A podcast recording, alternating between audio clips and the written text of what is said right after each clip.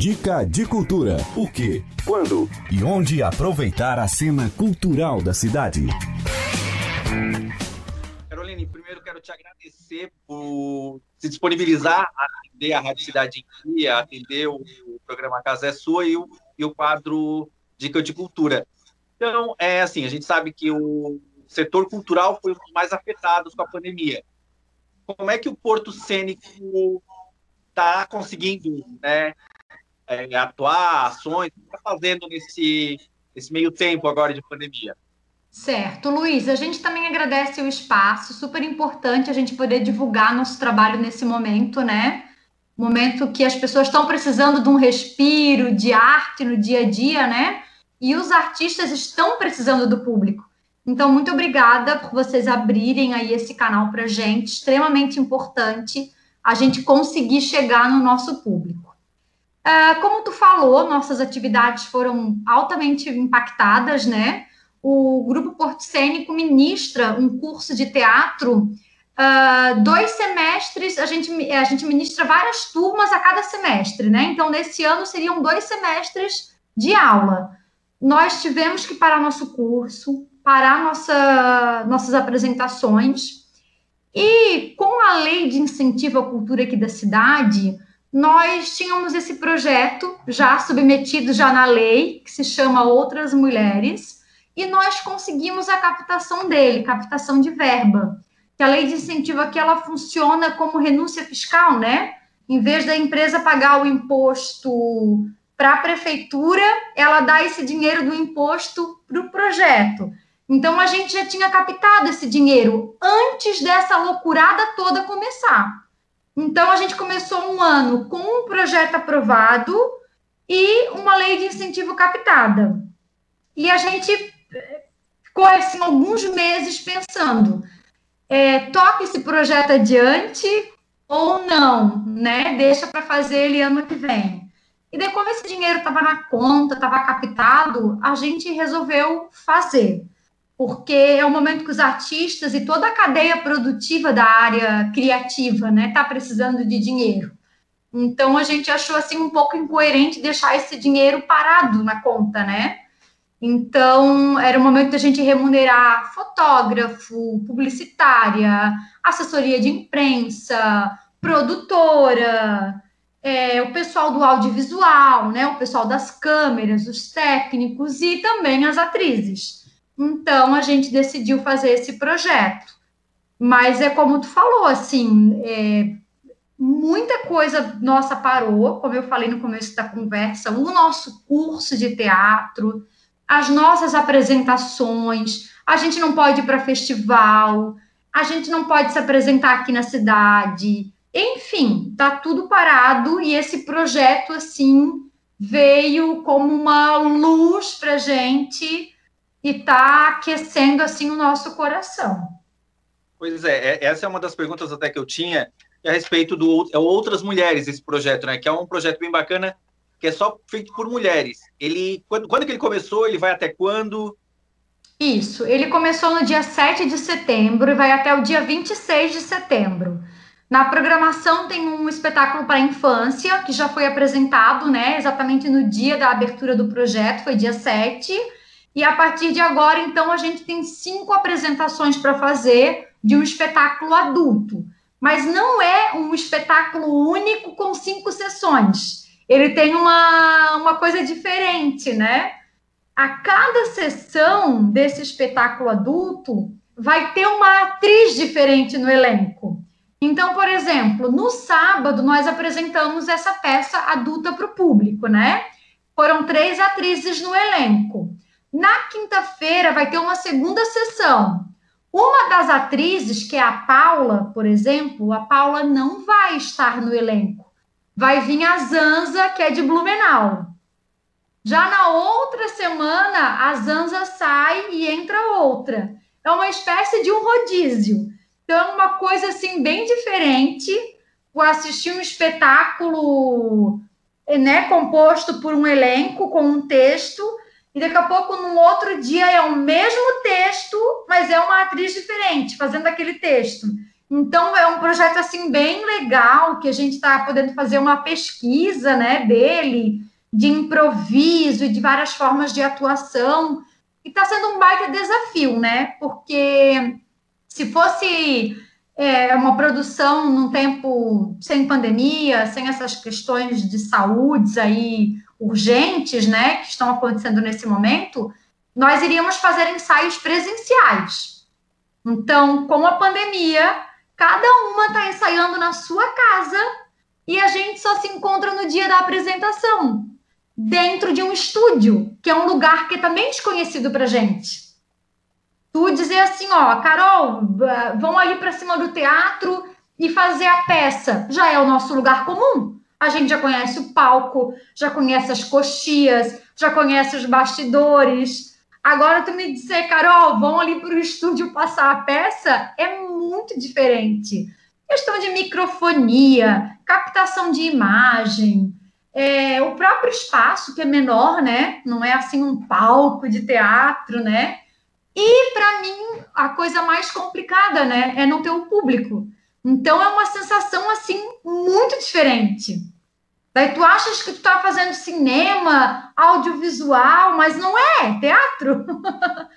então assim tem, a gente tá, tá, sendo bem desafiadas assim, Luiz, bem desafiador.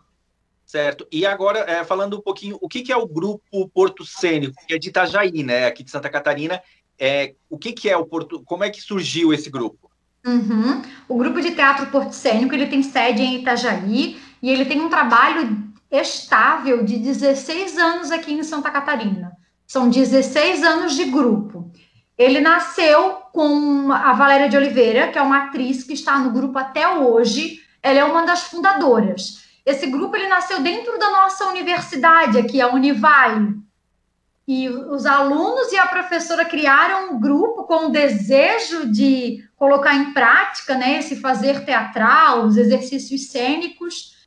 Então, nos primeiros anos, ele funcionou dentro da universidade, mas logo ali no terceiro, quarto ano, ele se desvinculou da universidade e seguiu uma caminhada própria, né? Então, ele é independente. Hoje, ele não está ligado a nenhuma instituição, é um grupo independente e é um grupo de teatro que trabalha sobre três eixos. A gente trabalha com espetáculos de teatro, a gente trabalha com formação, a gente tem curso, a gente dá palestra, a gente tem várias atividades formativas e também a gente trabalha com registro de teatro, porque a gente tem uma revista onde a gente produz um material e publica.